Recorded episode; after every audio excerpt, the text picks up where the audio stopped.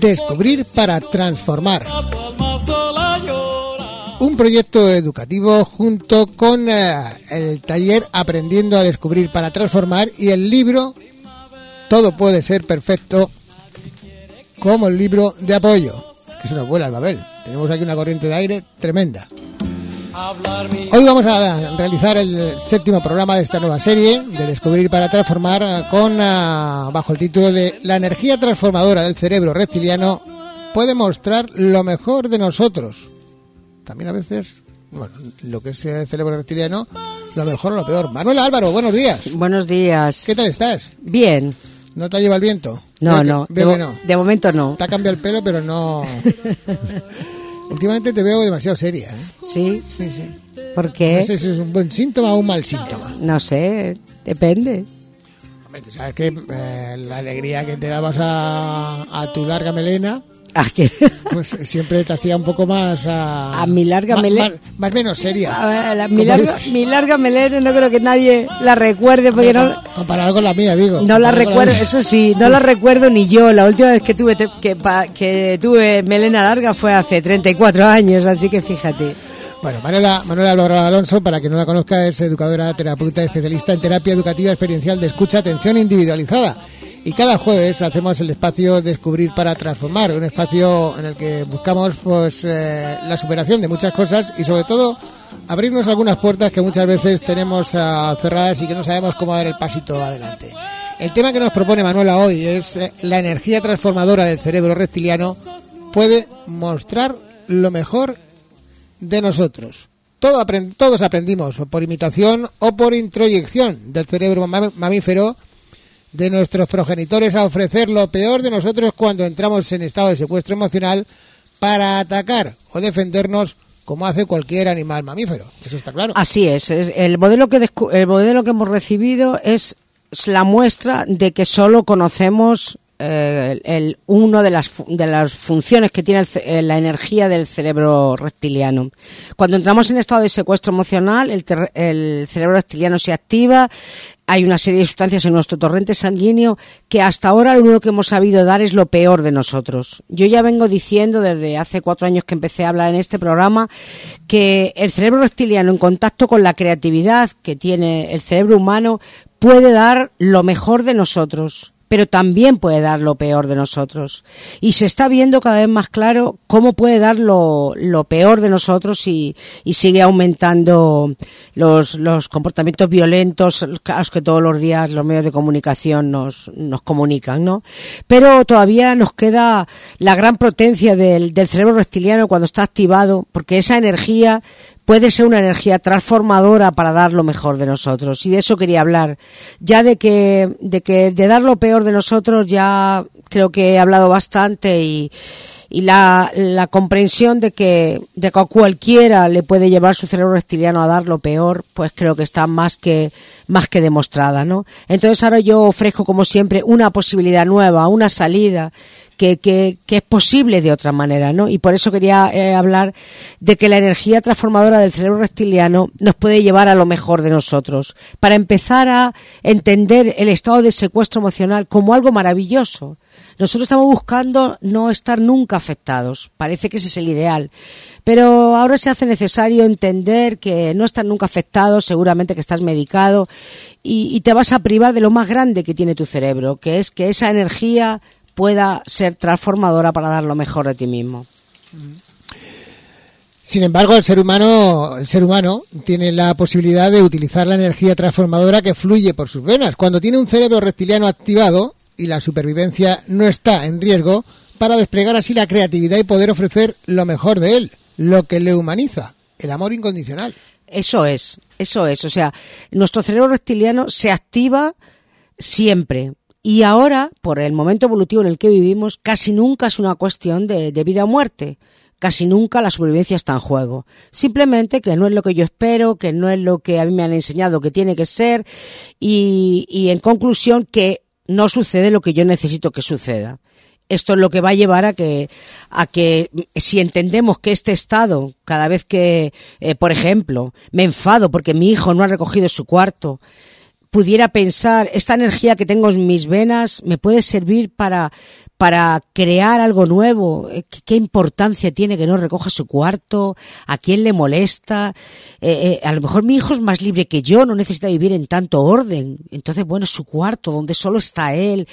¿Por qué? A lo mejor eh, tengo la oportunidad de darme cuenta que, cuánto, cuánta energía perdida y cuánta separación y cuánta pelea con mi hijo, que es, es lo que más quiero, y cuánto me arrepentiré si, si mi hijo pierde la vida mañana. Así que por eso es por lo que siempre digo que cuando el cerebro reptil se activa, pero el, el, el, tema no es de supervivencia, que sepamos que tenemos la oportunidad de esa energía transformadora usarla para verlas, para percibir de otra manera y poder encontrar respuestas eficaces que ya hablábamos en los programas anteriores, ¿no? El cerebro reptiliano, si, si activa la creatividad para hacer una nueva percepción de lo que ha sucedido, va a encontrar siempre respuestas eficaces y satisfactorias.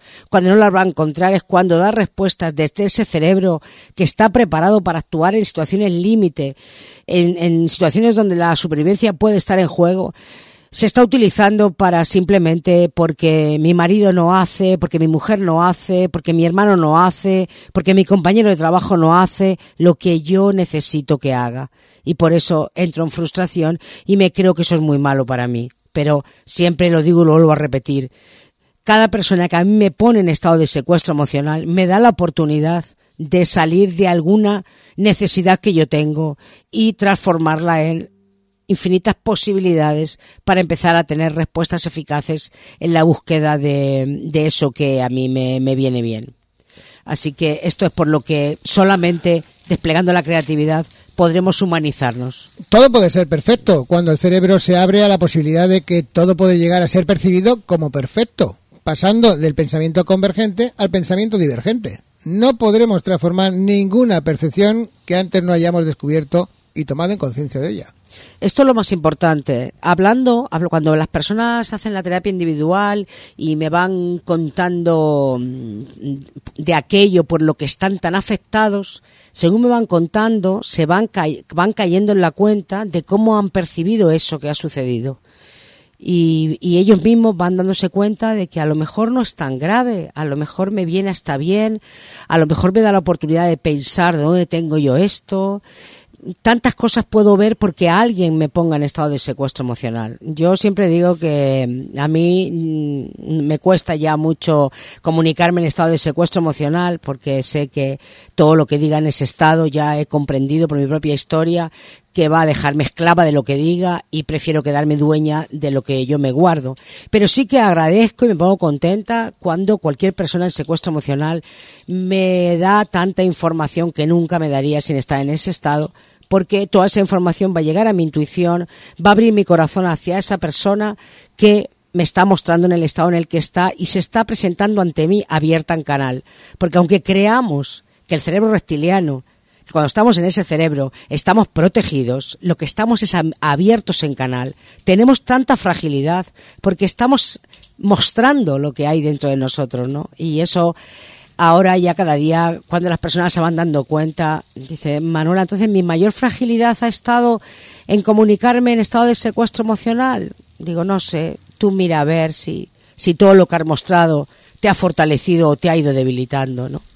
Y esto suele ser muy emocionante porque las personas cuando se dan cuenta de esto no pueden evitar el llanto de decir cómo he podido cuidarme tan poco y, y estar y mostrarme a pecho descubierto pero bueno, le, siempre eh, les ayudo a que comprendan que eso fue lo que aprendieron, que eso fue el, modelo que sus padres vieron y que hasta aquí nos ha llevado a sobrevivir y que de aquí para adelante, pues si te das cuenta, ofrecerás un modelo a tus hijos diferente, que, cuando estén en estado de secuestro emocional se protejan con el silencio, se aíslen y se vayan reconstruyendo poco a poco para luego, una vez reconstruidos, puedan dar una respuesta eficaz a la situación que han vivido. Creo que este es el camino Amor con amor se paga, eso también lo aprendí. Eso se cae, eso se cae por su peso. Eso de amor con amor se paga. En el amor mercantil sí. Yo en el amor incondicional, que es lo que yo ando buscando siempre que dentro de mí se desarrolle cada vez más esa que mientras tú me quieras menos, yo te voy a querer más. Por la, por la fortaleza que me da, por lo que me satisface y sobre todo porque te doy la muestra de que tú no eres el que haces que yo te quiera o no. Así que agradezco a las personas que me, que me tratan mal, que no me tratan afectivamente, porque son con las personas las que yo puedo desarrollar el amor incondicional, que es lo que me humaniza y lo que me hace sentirme fuerte y no sentirme frágil ante la presencia de nadie ni ante ninguna situación.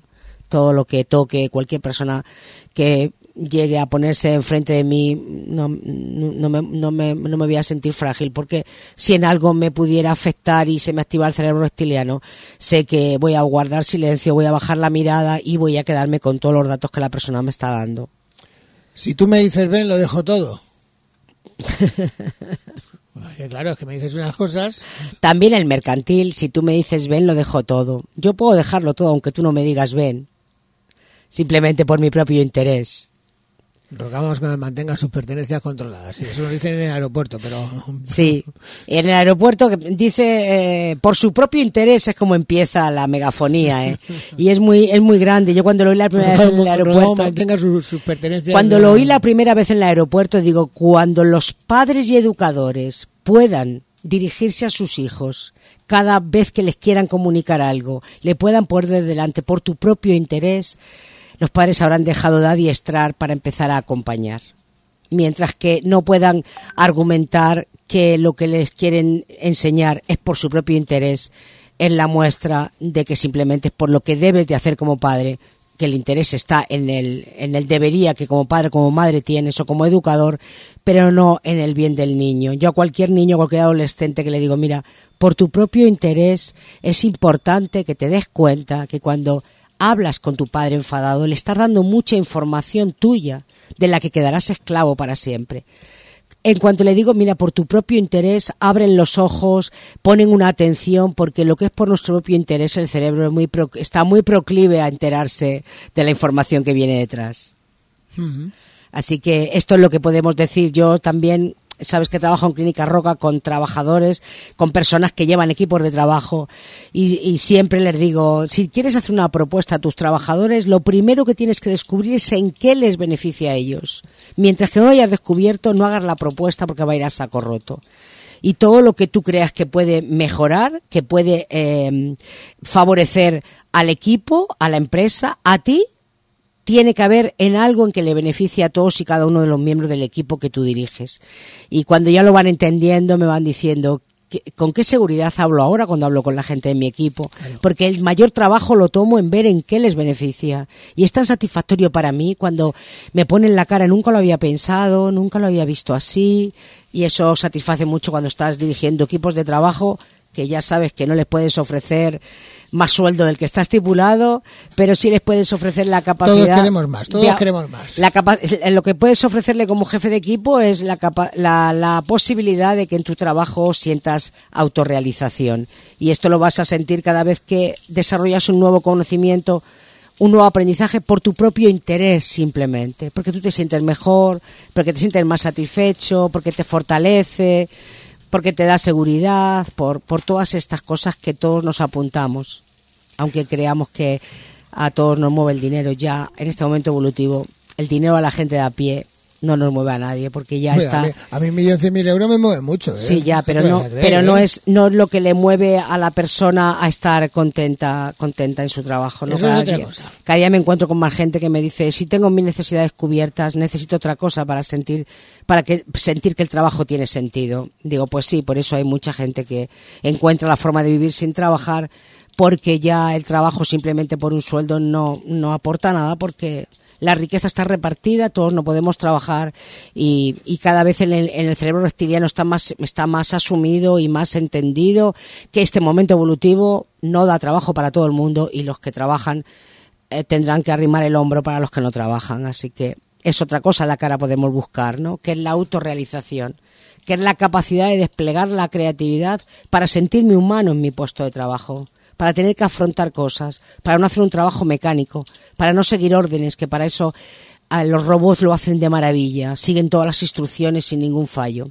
Entonces, vuelvo a decir ahora que será la conversación y que muchas veces lo he dicho, cualquier puesto de trabajo que sea sustituido una persona por una máquina a mí me da mucha alegría, porque sé que un puesto de trabajo que resultaba alienante para una persona definitivamente ha quedado en manos de un robot, que es para lo que se han inventado las máquinas, para donde no son necesarias las personas. a ver, ¿te, he entendido mal o te he entendido bien?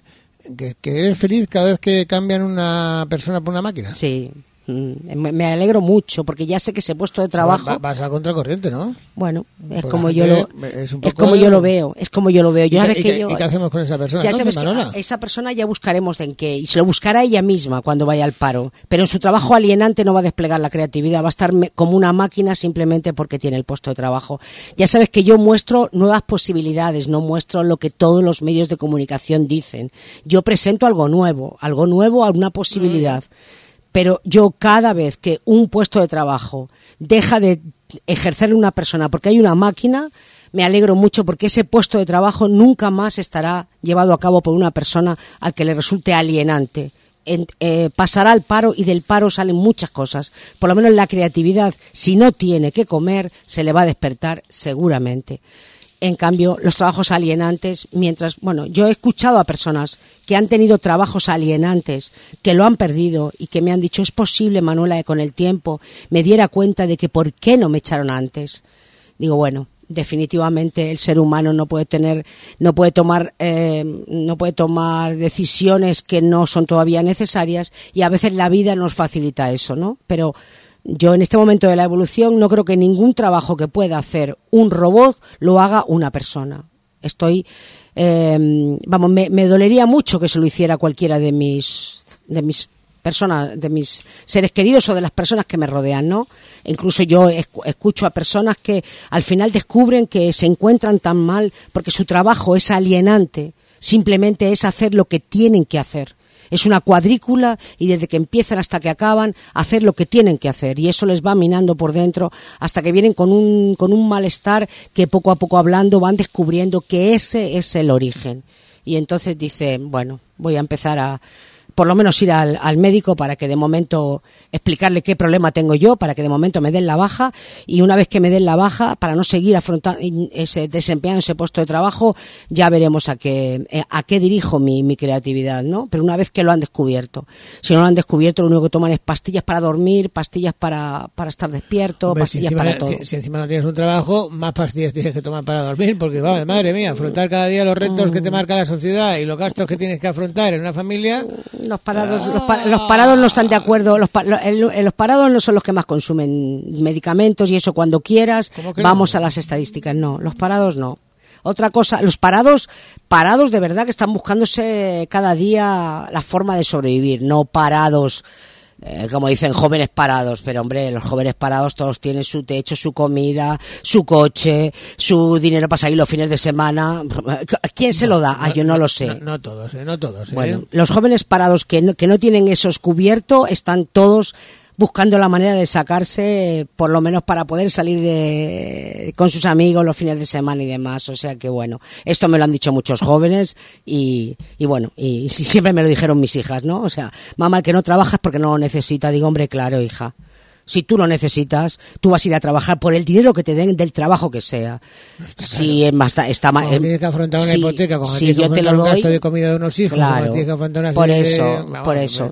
yo no me, por lo que sea. Por eso te digo que yo no me, no me encuentro de esos casos en, en el, en el, en el despacho nunca me los he encontrado y en cambio sí me encuentro, pues, personas que, que por tener el tipo, el trabajo, que muchas personas lo viven como alienante, pero luego cuando ya empiezan a hacer el trabajo terapéutico conmigo, van descubriendo que el trabajo no tiene por qué ser alienante, es la forma que ellos tienen de percibir el trabajo y de afrontarlo. Entonces, cuando empiezan a percibirlo de otra manera y lo afrontan de una forma mucho más creativa, me dicen, oye, ¿sabes que mi trabajo me gusta ahora? Digo, bueno, lógicamente, si ahora te estás sintiendo una persona y estás poniendo la creatividad en marcha, sientes autorrealización, lógico que te guste más, ¿no? Así que no todos los trabajos que se viven como alienantes son alienantes. Puedes, pueden no serlo, pero si tú lo vives como alienante, ya sabes que la realidad no existe, sino la percepción de la realidad. Y si alguien me viene, me viene describiendo su trabajo como lo percibe y es alienante, y yo detecto que ese trabajo puede dejar de ser alienante, empiezo a acompañarle a, que pueda desplegar la creatividad para descubrir primero que lo está percibiendo alienante y a partir de ahí ya empieza el proceso, ¿no? que no tiene, que no tiene vuelta de hoja. Cuando la persona poniendo la creatividad a través de la palabra se da cuenta de lo que de cómo vive lo que vive ya el trabajo es eh, no, tiene vuelta no tiene vuelta atrás ya es como como el médico cuando te diagnostica mire usted tiene tal enfermedad eso no tiene retroceso a partir de aquí vamos a empezar a, a ver qué tratamiento ponemos que pero una vez que se diagnostica una enfermedad que no tiene cura pues es una algo que ya para siempre vas a partir de ahí. No, no es cuando antes de yo tener la diabetes. Tú desde que fuiste diagnosticado de diabetes empezó tu camino como diabético. Pues esto es lo mismo. Con la terapia educativa experiencial de escucha en atención individualizada, las personas mientras van hablando van descubriendo cuántas veces entraron en secuestro emocional y se defendieron o atacaron como si de una situación de vida o muerte se tratara, cuando no era así. Simplemente faltó la cobertura de alguna necesidad que apareció o apareció el miedo a no tener esa cobertura. Y así van tomando conciencia de cuántas respuestas dieron ineficaces e insatisfactorias, que tienen guardadas en su memoria con un mal sabor de boca. Hablando de ellas, puedes ir encontrando el sentido que tuvieron. Todo esto es un proceso todo esto es un proceso, pero de verdad que hablando las personas se van dando cuenta de cuántas veces se defendieron como si fuera un león que viene contra ti o, atacaron como si fuera un león. ¿no? me dicen, pero Manuela, ¿cómo yo pude hacer esto? Le digo, porque era la percepción que, que te transmitieron y tú lo percibiste así. Si tú percibes algo como que vienen contra ti, tú te defiendes. Pero ahora puedes ver que eso te lo fue lo que tu padre y tu madre tenían en su cerebro mamífero y te transmitieron a ti. Pero ahora puedes ver, pero qué, pero qué ataque, qué ataque, qué ataque es el que mi hijo me diga que yo no sé ni de lo que hablo. ¿Qué ataque es? Me está diciendo simplemente que ahí me percibe como alguien que no sé de lo que hablo y de qué me tengo que defender. Pues eso es lo que mi hijo percibe, me quedo con su percepción y, y ya está. Pero que de qué ataque, nadie, nadie viene con la palabra atacando, viene diciendo lo que, cómo me percibe a mí, las opiniones que tiene de mí. Entonces, ¿por qué tanta defensa? ¿Por qué tanto contraataque? No, porque tú no me diste ni tú tampoco. Pero a mí qué más me da si yo no, no he tenido nunca esa sensación de que tú a mí no me has dado, ¿por qué me sale ni tú a mí tampoco? Pues simplemente me quedo con que tú crees, percibes que yo no te he dado nada y no importa lo que yo crea que te he dado, es que tú no has percibido que te he dado nada, pues esa es tu percepción y yo me quedo con la mía, hago mis, hago mis reflexiones conmigo y, y compruebo qué diferente es lo que yo creo que le doy al otro con lo que el otro percibe. Entonces ya está, ¿no? Ya vamos a salir del mundo de los animales, que es pelear por todo, para entrar en el mundo de los seres humanos que, que es que yo no, no me voy a justificar en lo que tú me estás diciendo que percibes, ¿qué hago justificándome yo? Pues mira, me alegro saberlo, me alegro que tú me percibas así y, y ya sé que como, como, como tú te relacionas conmigo y entiendo más que si, que ahora, ahora que tengo esa percepción entiendo más lo que tú, cómo te relacionas conmigo, ¿no? Pero yo, mi, mi cerebro, mi, mi corazón está abierto y, y siempre que, que me necesites, me vas a encontrar por el gusto que me da, aunque sea para insultarme, aunque sea para para para decirme lo mal lo mal que te parezco. Siempre que no vengas con un arma, que entonces sí me defenderé, porque eso sí es un ataque, si vienes con un cuchillo, con una pistola, pero con la palabra ya es momento de que comprendamos que nadie nos, nos puede atacar con la palabra. Lo que está es ofreciéndonos una información que no, no quisiera darnos, pero que nos la da. Por eso de muchas veces dicen, ¿por qué no me callé? Pues bueno, si viste que no te vino bien dijo hablar... el rey a, a, a este, a Hugo Chávez, el, ¿por qué no te callas?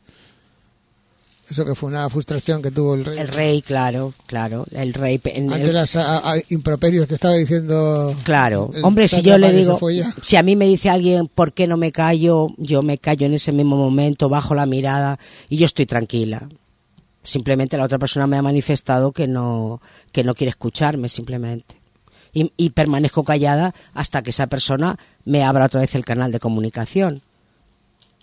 Si me lo abre normal, pues yo eh, transito los canales de comunicación del cerebro humano porque siempre son ricos. Cuando no, cuando no hay un canal de comunicación del cerebro humano porque se ha abierto un canal de comunicación del cerebro reptiliano, pues yo no lo transito. Y si lo transito porque no me doy cuenta, después me doy cuenta de que el otro no hizo nada malo, sino que me dio una me dio un dato de su eh, de su cerebro reptiliano desde su cerebro reptiliano y el mío pues se activó porque porque percibió ataque o percibió eh, destrucción, pero que no, que no es así, que nadie puede venir a atacarme con la palabra, por más insultos que me diga, si yo puedo entender que tú estás muy, muy afectado porque yo no he cubierto tus necesidades, pero algo muy rico de reconocer es que yo no puedo cubrir las necesidades de nadie que no coincidan con las mías. Por más que tú quieras que yo te llame a las nueve de la mañana todos los días y necesites y te frustres si no te llamo, yo no te voy a poder llamar si yo no tengo la necesidad de llamarte a las nueve de la mañana. Y si tú me echas tres broncas, ya a la cuarta, ya sí que tengo la condena de no llamarte nunca a las nueve de la mañana para que tú me sigas dando la atención que me das en ese estado, recordándome que tú necesitas algo que yo no te doy. Entonces, bueno, pues así un poco, este es lo que quería hablar, de la esperanza, de la esperanza que, podemos tener en, en, que los demás nos hagan entrar en estado de secuestro emocional. Y también de la esperanza de qué hacer con la información que cualquier persona me da desde su cerebro reptiliano.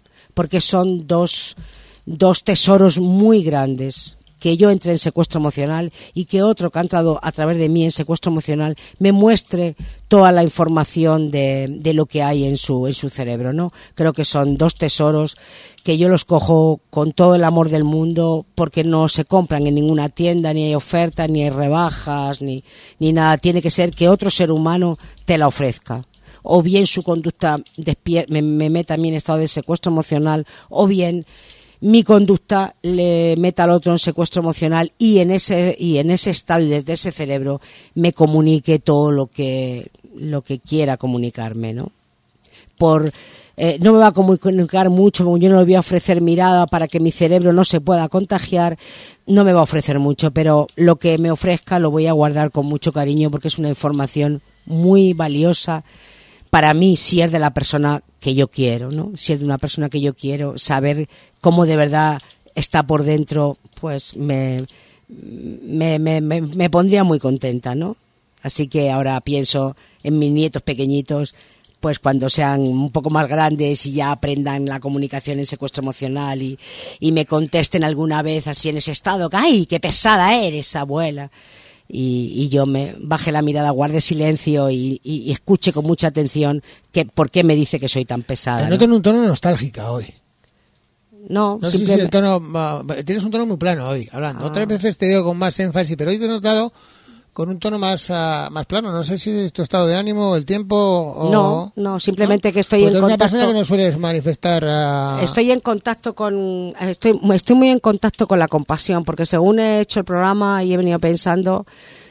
La verdad es que cada vez siento más compasión por las personas, porque qué condenas tan grandes, ¿no? De las que yo he podido salir y de las que veo que que siguen estando todos los que me rodean y, todos los que llegan a mí, ¿no? Entonces la compasión es un es algo que dentro te llena de un de un calor y de una flojera que generalmente se nota se nota en el en el tono y posiblemente lo tenga. No tengo ninguna situación personal. A mí este tiempo me encanta.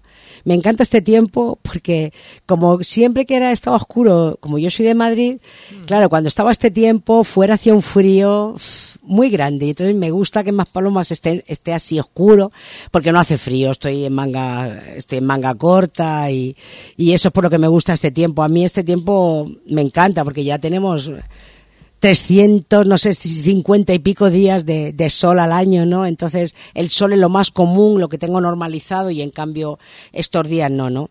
Pero es verdad que, que cada vez estoy más en contacto con la compasión, ¿no? Oyendo las noticias, cuánta compasión siento por tantas personas, por tantas manifestaciones que hacen, ¿no? Por, por, por, ver, por ver que el camino lo tienen todas las personas, pero como tú decías al principio del programa, no, no, no, conocen la puerta, lo intuyen, saben que, que, tiene que haber otra manera, que esto no puede seguir, pero no conocen la puerta, ¿no?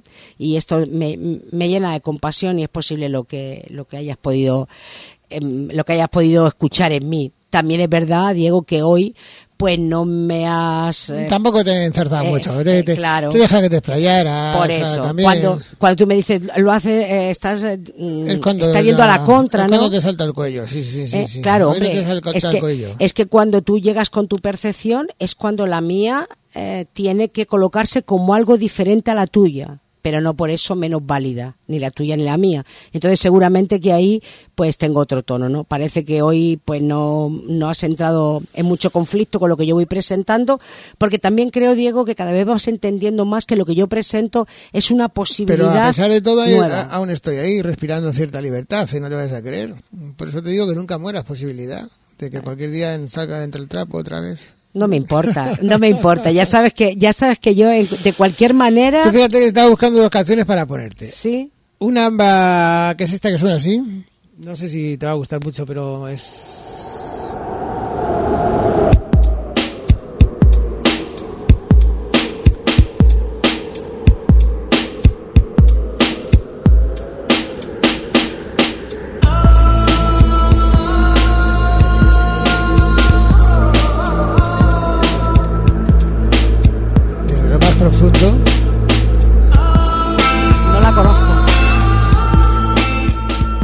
¿Tú eres un poco hechicera? No, no, no, nada, nada.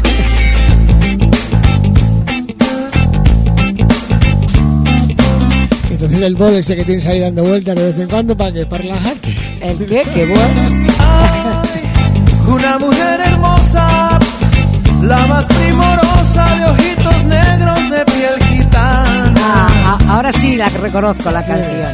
La música de Maná. Bueno, fíjate que mujer hechicera no existe, lo que existe es un hombre que percibe a una mujer como hechicera. Eso sí que me lo ha, habido gente que me lo ha dicho, pues pero yo no me ese es el problema que he tenido de que me has hechizado. Ah, pues bueno, pues mira, yo por eso te digo que yo eso sí me lo han dicho varias personas ahora que he escuchado la canción, pero fíjate lo diferente que es que alguien me perciba a mí como una mujer hechicera a que yo me sienta como una mujer hechicera. ¿Te das cuenta? Ahora estás en Manuela, Manuela, ¿ves?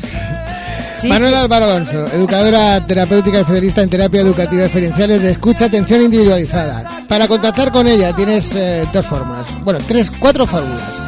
Terapia de escucha gmail.com, que es el correo de Manuela, o la web de Manuela www.terapiadescucha.com. También puedes hacerlo a través del periódico digital solactualidad.com, que tienes eh, un enlace a los programas ah, de Manuela. Los teléfonos de Manuela, 669 375800 y el 928-766641. Y cada martes eh, se realiza el taller educativo experiencial Aprendiendo a Descubrir para Transformar en la Asociación de Vecinos Las Olas de Playa del Hombre en Telde. La, desplegando la vivencia educativa, vivencia educativa desplegando la creatividad transformadora. Los martes, eh, el próximo martes, día 6 de marzo, de 6 y media a 8 menos cuarto.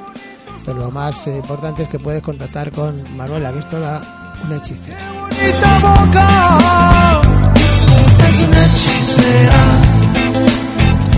No sabía si ponerte esta o la otra canción de Maná, que a mí me gusta mucho también, que se llama Rayando el Sol. Ah, sí, qué bonita. Que es, muy bonita. Por eso, como la hechicera ya la tenemos prácticamente liquidada. liquidada. pues me, alegro que me hayas hecho esa pregunta eh, para volver a caer en la cuenta de que no es lo mismo que me perciban como mujer hechicera que yo me identifique como mujer hechicera. Bueno, ya Manuel ha terminado con todos sus aquelarres de recogerlos, o sea, sus papeles. ya ha dejado de ser hechicero y pasa a ser Manuel Álvaro en estos momentos. Y yo me transformo en eso, en un rayo, en un rayo del sol, porque esta canción es muy bonita. Sí, sí, sí. y además eh, da mucha da mucha eh, eh, mucha esperanza, ¿no? Es una canción para mí es un himno a la esperanza, que hay otra forma. Si es que el nombre lo dice todo. Radio Sol. Rayando el sol, rayando por ti. Esta pena me duele, me quema sin tu amor con ella nos vamos. Es una canción preciosa, Rayando el Sol. Muchas gracias. Gracias, Manuela. Un beso. Gracias. Cuídate. Un abrazo a todos los oyentes. Adiós. A todos ustedes, gracias por la atención que nos han dispensado en nombre de todo el equipo que ha hecho posible este tiempo de radio. Mañana más a partir de las ocho y media con Francisco Javier Chabanelli y el Espejo Canario a las 12. Les esperamos aquí Javier Lavandera y que les habla Diego Recio. Adiós, Manuela. Un beso. Un abrazo. No se rayen. Mantenga siempre la felicidad. Eso de rayarse como que no se lleva ya. Estamos a las puertas del Carnaval Internacional de Maspalomas Festum Carnaval del 2 al 11. Hasta mañana.